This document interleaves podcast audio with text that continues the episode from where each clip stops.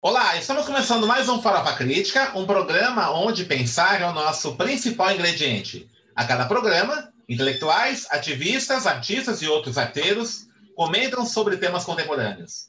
Farofa Crítica é uma produção do CELAC em parceria com o Departamento de Jornalismo e Editoração da ECA USP e apoio do IEA, Instituto de Estudos Avançados da Universidade de São Paulo. Acesse o nosso canal youtube.com barra farofa crítica, inscreva-se e clique no sininho para receber notificações de novos programas. E também assista nossos programas no formato podcast na plataforma Spotify. E interaja com a nossa produção acessando a nossa página no Facebook, facebook.com barra canal Farofa Crítica. Avise os amigos, familiares, colegas para todos entrarem na nossa rede de contatos.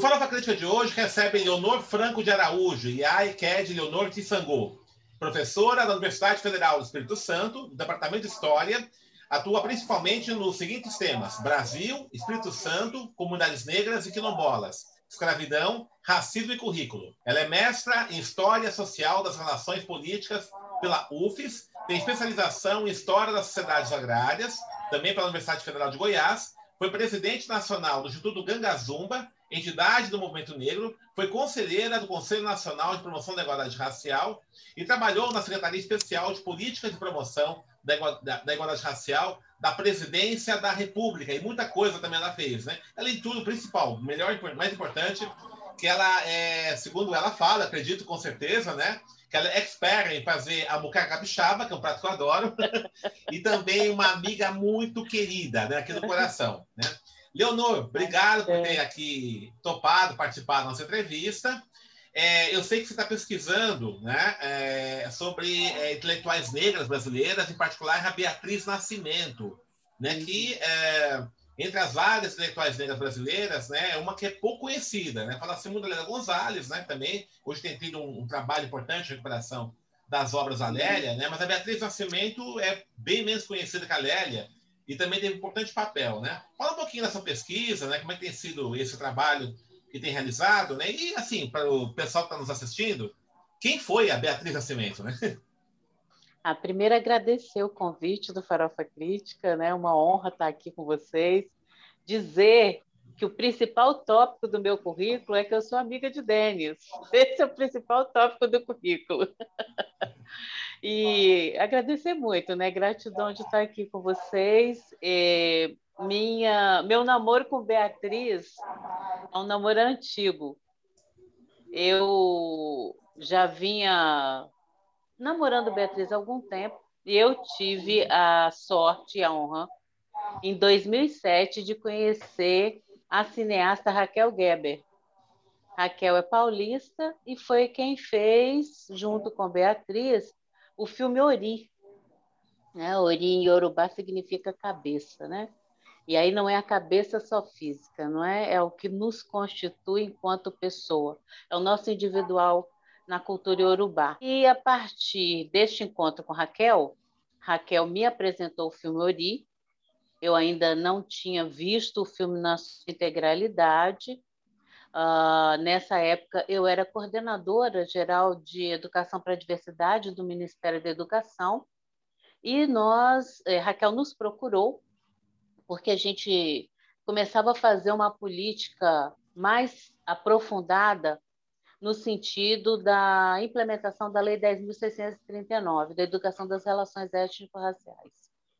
E nós estávamos, naquele momento, montando pacotes de materiais didáticos para enviar para as escolas, porque os professores, de uma maneira geral, nos diziam que tinham muita dificuldade em fazer a implementação da lei, porque não tinha material didático. E Raquel nos procurou, nos disponibilizou o ORI.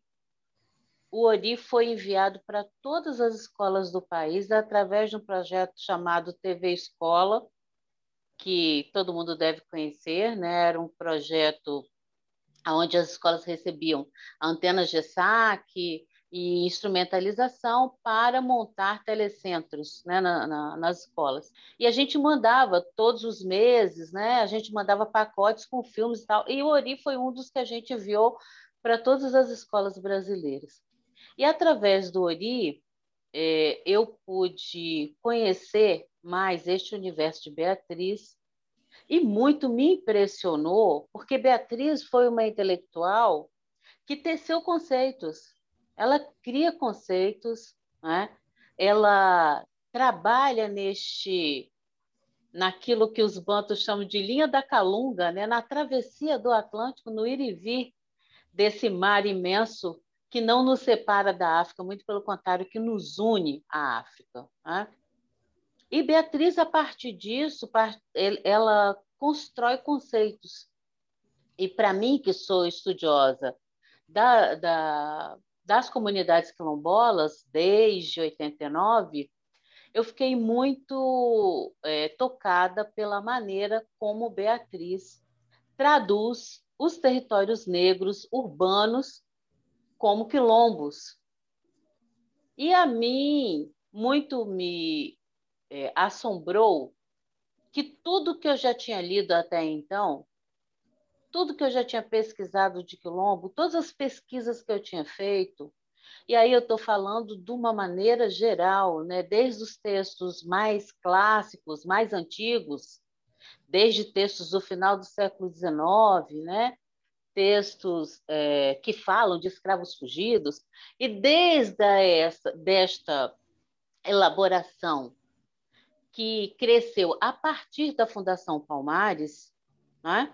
porque a Fundação Palmares é que ficou responsável por registrar na, na, naquilo que a gente chama de certificação quilombola, a, a Palmares, ela, desde o seu início, ela faz toda uma movimentação pelo Brasil no sentido de é, instigar as comunidades negras rurais quilombolas a se auto-identificarem, porque este é o primeiro passo da certificação.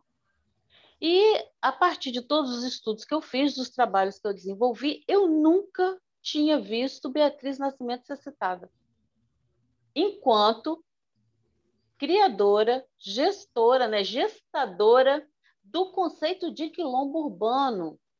É a primeira pessoa que fala deste conceito.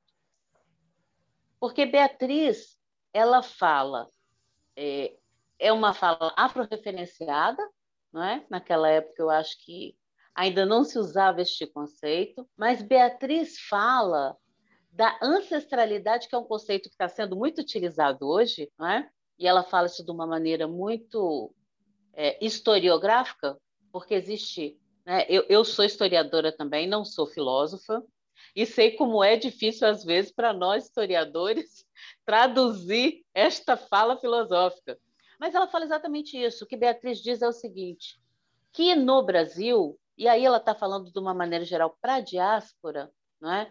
os territórios negros, sejam eles urbanos ou rurais, que resistiram e que colocam nesses territórios e que reconstituem nesses territórios, que reificam nesses territórios aqueles conceitos da cosmovisão africana, e aí nós estamos falando de quê?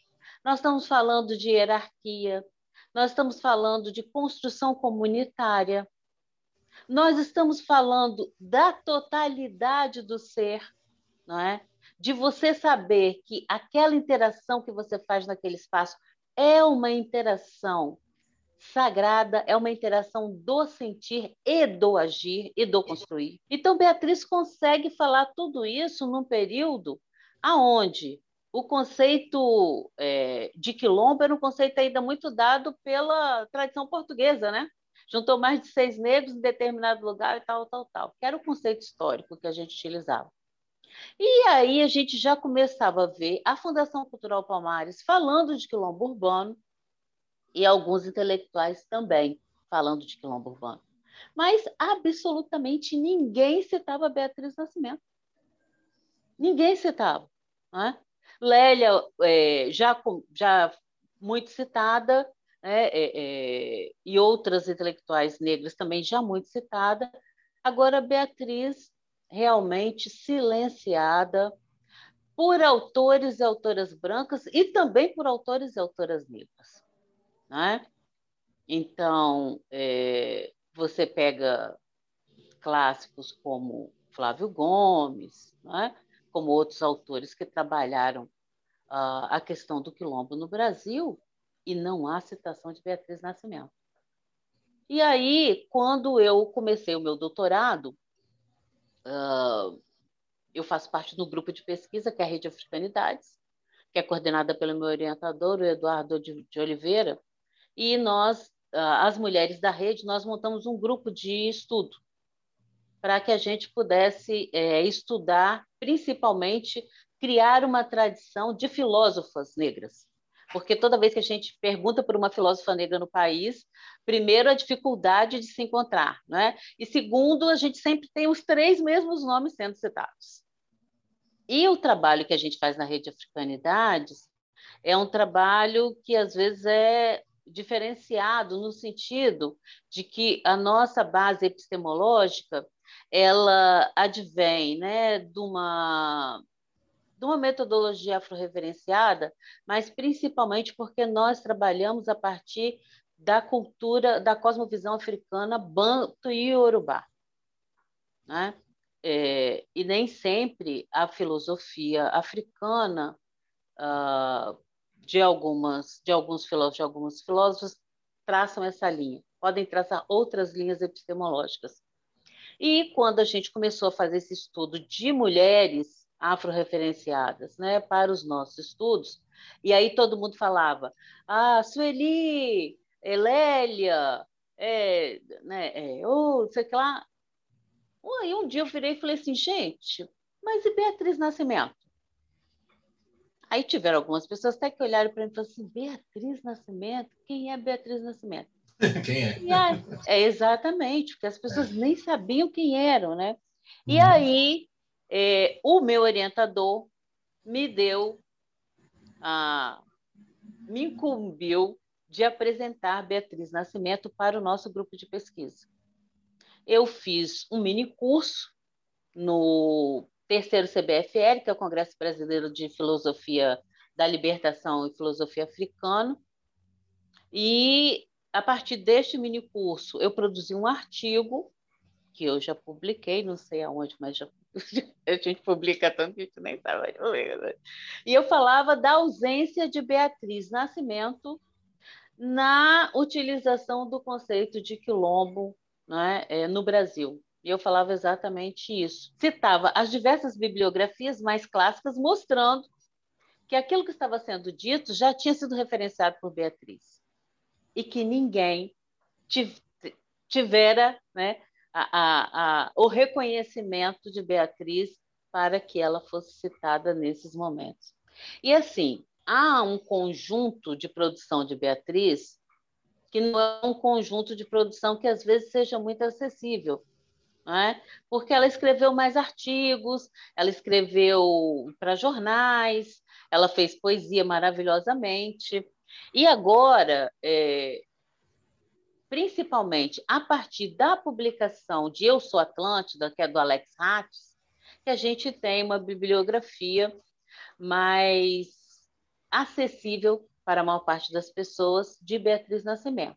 Alex e Betânia, que é a filha de Beatriz, também lançaram um segundo livro, né, que traz as poesias de Beatriz, faz uma reunião dos escritos de Beatriz. E, sinceramente, Beatriz é imprescindível. E tem essa coletânea, né, que foi feita pela União dos Coletivos Pan-Africanistas, né? Tanto é que é no fundo aqui. Exatamente. Ali, ali no Exatamente. fundo, ali no fundo tem uma isso uma imposição da minha esposa, né? São mulheres negras ah. ali, né? Lélia, Beatriz, né? Tem o livro dela, da Eliette, Negras Heranças, e a Pat Collins, né? Pensamento feminista negro, né? Então ali pois é. biografia é, tem, tem, tem um livro de Beatriz que pouca gente conhece também, que é um livro que fala sobre cultura brasileira. Tá. É Beatriz mais dois autores. Agora eu não me uhum. lembro bem se é Ney, que está junto com ela, Ney Lopes e tal, mas que também é super interessante, porque uhum. fala dessa questão da cultura brasileira.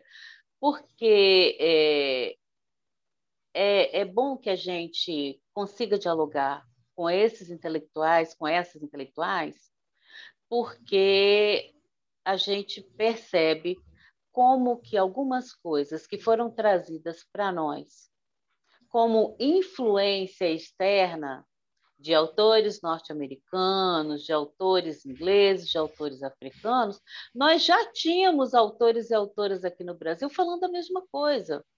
A nossa, a nossa grande diferença, e essa é uma conversa que a gente teve com. com oh, agora me faltou o nome dela, mas eu vou lembrar. Uma autora é, norte-americana que esteve aqui conversando com a gente, ela falava com a gente o seguinte: ela falava assim, a grande diferença entre nós e vocês é que nós temos muito mais facilidade para publicar. Uhum. Nós publicamos mais, nós temos mais divulgação. Angela Davis, foi? Foi Ângela, exato. Olha, Davis, é. Esquecer é. o nome de Ângela Davis é demais, não? Ângela, amiga, me perdoe. Mas foi exatamente isso. Foi uhum. Ângela que fez essa fala. Ela fez essa fala isso. até lá em Salvador com a gente. Salvador, na isso, conversa, É, na conversa que ela teve lá em Salvador com a gente. Então é exatamente isso. Você vê, você vê que muita coisa. Agora, Beatriz é uma intelectual diferenciada, não é? Porque Beatriz está pensando muito mais no território negro do que nas grandes questões ligadas a gênero. Apesar, é. não é? Apesar do gênero estar tá colocado na vida dela e estar tá transpassando tudo do que ela faz. Mas Beatriz está preocupada em pensar é, o que une, não é? O que, o que reúne Brasil e África nessa reconstituição contemporânea do antirracismo. Uhum. Então, quando ela fala de territórios negros, quando ela fala de quilombos, de aquilombamento, ela está também resgatando uma ideia de Abdias, não é? que é a resistência antirracista. Né? Essa resistência ancestral que nos mantém enquanto povo na diáspora e um povo que resiste ao genocídio. Então, isso é, é, é, isso é interessante, né, Leona? Porque é o seguinte, você está falando aí do, da resistência pelo território, e a gente observa, por exemplo, né, que eh, boa parte desses movimentos culturais hoje, de jovens da periferia, eles vão no sentido dessa ressignificação de territórios, né? É, naquele documentário, por exemplo, Amarelo do MC, ele deixa muito claro isso e também vários outros, né? É, naquele Mil Tretas, Mil Trutas, do Mano Brown. Sim, há, uma discussão muito forte. Agora, o que ocorre é que a impressão que dá é que isso é uma coisa nova, né? Isso já tem, isso está colocando muito importante. Já havia um acúmulo dessa discussão né? Isso, a Beatriz produziu isso nos anos 70, né? Eu tinha Sim. produção disso já há muito tempo, quase mais de 40 anos atrás, quase 50 anos atrás, né? Então isso é muito Sim, interessante, né? E aí, assim, você pega assim, tem uma geração de jovens negros, jovens negras da universidade hoje, e é fundamental nessa conexão com essa produção acadêmica anterior, né? Como é que você vê isso? Pois é. Pois é. E aí, é, mas é, é isso mesmo, sabe? A gente tem feito Inclusive, nós, mulheres é, negras, é, pelo menos nós mais próximas dos nossos grupos de pesquisa, nós temos feito esse exercício com os nossos pesquisadores e nossas pesquisadoras, não é? A gente fala o tempo todo, nós precisamos nos citar. Porque, Denis, existe uma coisa que é muito é, da colonização que a gente sofreu, do processo de colonização que nós sofremos. Minha bisavó tinha um ditado que ela falava o seguinte: a galinha do vizinho é mais gorda do que a minha. Isso é uma coisa que está muito na nossa cabeça. A gente sente vergonha de se citar. Entendeu?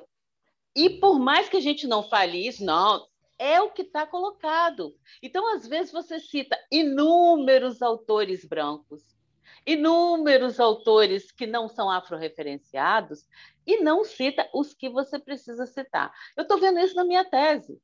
É uma dificuldade, uhum. cara. E olha que eu estou fazendo minha tese dentro da Universidade Federal da Bahia, num doutorado com um doutorado multi-institucional. Mas o meu capítulo teórico é um capítulo que tem 80 páginas. Por que, que tem 80 páginas? Porque eu preciso ficar explicando tudo. Entendeu? Porque na hora que eu uso o fulano de tal, eu tenho que falar assim: olha, esse fulano de tal é professor em Chicago há não sei quantos anos, ele tem. Porque as pessoas nem conhecem. E nós trabalhamos tanto com a filosofia da libertação quanto com a filosofia africana. Esse é um diálogo que a gente se propõe dentro do grupo, né, dentro do Rede Africanidades. E a filosofia da libertação também é pouco conhecida no Brasil. Todo mundo Sim. conhece Mance, né? Ah, Mance, todo mundo conhece. E tem gente que conhece Mance e nem sabe que ele é da filosofia da libertação. Né? Mas essa é uma construção que tem que ser diária e cotidiana. E essa questão dos territórios é uma questão que essa construção de gênero de Beatriz é uma construção feita a partir do território. Né? Por isso que é, outro dia falavam, me perguntaram, né? Ah, Leonor, você é feminista negra? Eu falei, não, eu não sou feminista negra. Mas por que, que você não é feminista negra? Eu falei assim, porque a minha vivência no meu território me coloca numa outra posição, no sentido do que eu penso na construção da comunidade. Por quê? Porque quando eu digo hoje que eu sou. E, e aí, Denis, é muito complicado a gente trabalhar com conceitos que não foram feitos para nós. É igual trabalhar com a política pública que não foi feita para você. Você fica fazendo puxadinho na política pública para poder ajeitar ali. O mesmo caso somos nós. A partir do momento que eu vou criar um texto é, afro-referenciado, é uma loucura, porque religião é um conceito que para mim é uma coisa e que para os cristãos é outra. Sim, do religar, né? Não dá, não dá nem para usar, na verdade, nem daria para usar o conceito religião, de né? religião para aquilo que eu entendo como minha ancestralidade e como a minha vida religiosa. Uhum. Porque não tem nada a ver com religar. A gente não precisa religar nada, porque nós já estamos ligados desde o nosso nascimento. Nós não perdemos o paraíso, né? Exatamente. Não vamos expulsos exatamente. Então você veja que, uhum. é, para mim, é complicado usar um conceito aonde o gênero sobrepõe a questão da uh, do comunitário. Né? O que, que eu quero dizer com isso? Eu vou muito na linha do mulherismo africano. Ah. Porque eu penso a partir daquilo que vai fazer o bem viver da minha comunidade. Né? E a questão de gênero, para mim, não é uma questão central. Para mim, a minha questão central é a minha ancestralidade. E a minha ancestralidade. É que... Como é que fica a questão da opressão de gênero? Ela existe. Como é que fica? Ela é existe. Né? Ela existe uhum. porque a gente vive numa sociedade machista. Mulherismo Sim. não descarta isso, muito pelo contrário. É. Mas nós também compreendemos que os homens também sofrem o racismo de forma muito profunda, muito dolorosa, e que eles precisam ser acolhidos. Porque para nossa ancestralidade, para a cosmovisão africana, o acolhimento é condição sine qua non, é condição básica. Então, o que eu estou querendo dizer não é que a gente desconsidere a questão de gênero, nunca. A gente sempre considera porque a gente vive numa sociedade onde muitas questões são estruturadas pela questão de gênero, mas que nós precisamos ampliar essa questão para pensar naquilo que nos dará o equilíbrio, aquilo que trará para a nossa vida o equilíbrio na construção deste território, deste território no qual nós vivemos e no qual nós temos nos perpetuado.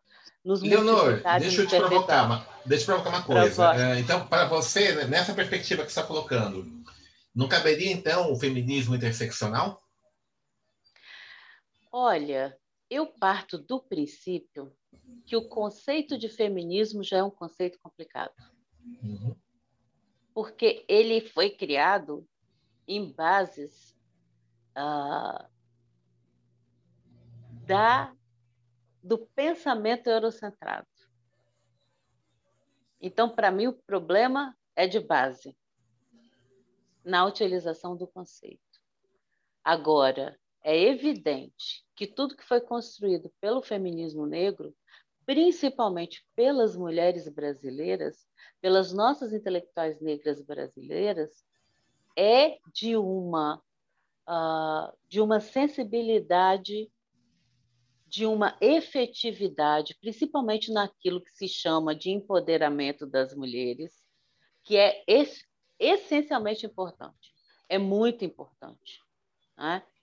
Agora, é, o que eu falo sempre é isso, que para mim a questão de gênero ela é fundamental, ela é estruturante, mas ela não pode ser mais importante do que o pensar na construção dos nossos territórios e das nossas comunidades. Né? E aí, assim, tem, eu estava até falando disso hoje, quando a gente falava de, de lockdown, de Covid, não é?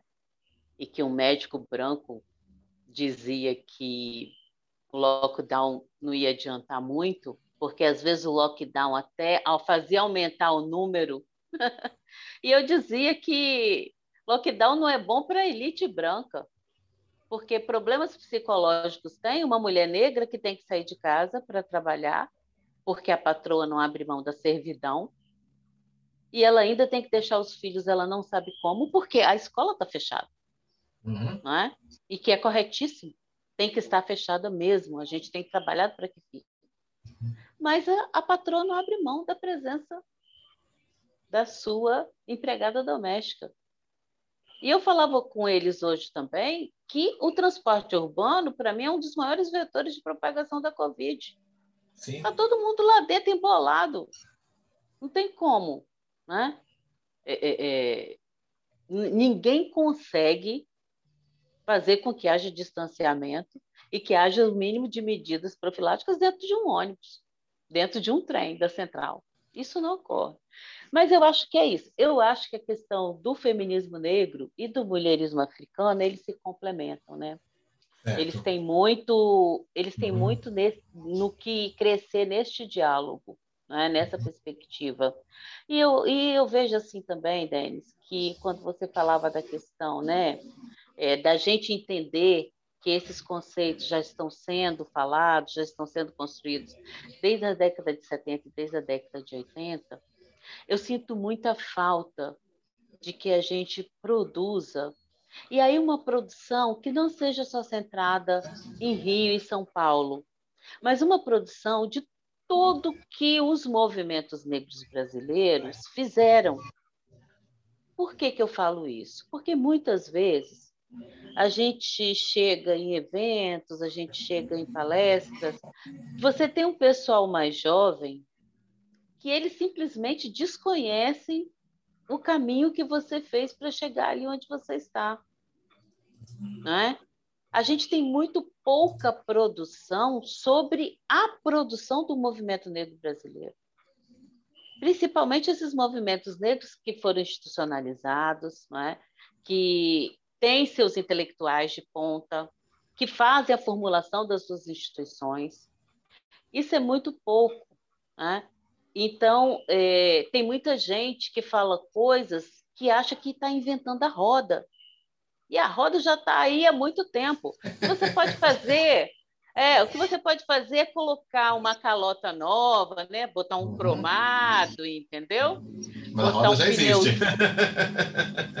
botar um pneuzinho né, de longa vida, toda. Mas eu vejo e aí, muitas vezes, a gente toma até por desonestidade intelectual das pessoas, mas às vezes é desconhecimento mesmo. É.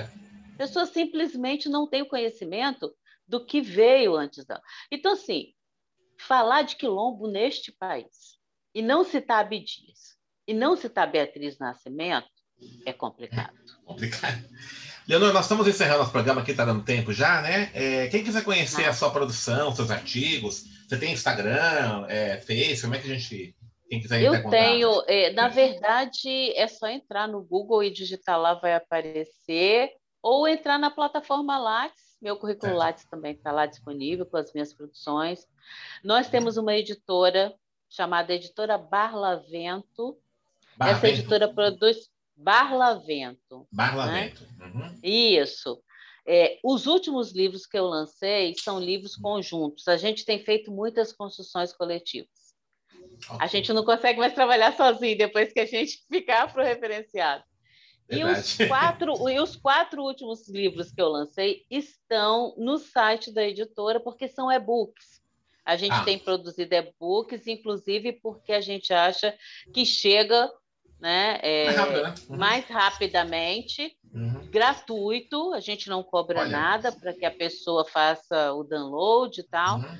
E aí tem ali escritos, é, principalmente nas reflexões que eu estou fazendo a partir do meu trabalho de doutorado, que eu estou trabalhando é, com IFA, né? IFA enquanto um sistema filosófico da cosmovisão africana. E a gente também tem, um, tem artigos que eu estou falando sobre é, intolerância religiosa, racismo religioso e terrorismo religioso, são conceitos novos que a gente tem trabalhado aí para toda a violência que os terreiros vêm sofrendo. E tem artigos diversos aí Fiz um artigo agora que ainda não foi publicado, estou esperando a publicação, porque esse ano a Lei 10.609 está fazendo 18 anos. É verdade. Então, eu estou falando todo, todo, é, tô falando é. todo o processo da construção do Plano Nacional, que a gente fez enquanto a gente estava no Ministério da Educação. Ah, ótimo. Então, você está no Trabalho Lá Dentro, um site, a gente vai deixar aqui embaixo no, no né, para o pessoal, é, pessoal ter acesso. Ah. A encontros, trabalhos aí. Leonor, brigadaça aí pela sua Ai, bom, presença aqui, né? É, foi muito bom. Você está convidada para outras vezes aqui, para a gente falar mais sobre isso, né? E sucesso aí nas suas atividades, os projetos aí, tá bom? Obrigada. Agora estou aqui mergulhada na tese, porque IFA é uma coisa é, maravilhosamente mega uh, enorme profundo, e é a base da tradição cultural iorubana, né? Então é uhum. muita coisa. É trabalho para umas cinco existências, né? Então eu só estou começando, estou só começando. Meu amor, obrigada. Foi um eu prazer agradeço. estar aqui com você, com o pessoal que te acompanha. Você é um homem maravilhoso, você é um intelectual magnífico e eu só ganho em ter você na minha vida. Ah, obrigada. Beijo. Beijo. Então, estamos encerrando mais um Farofa Crítica, que hoje recebeu a professora Leonor, que falou sobre seus projetos aí, né, de pesquisa afrocentrados. Acesse o nosso canal, Crítica, inscreva-se e clique no sininho para receber notificações de novos programas. E para encerrar, uma frase da grande Conceição Evaristo. O imaginário brasileiro, pelo racismo, não concebe reconhecer que as mulheres negras são intelectuais.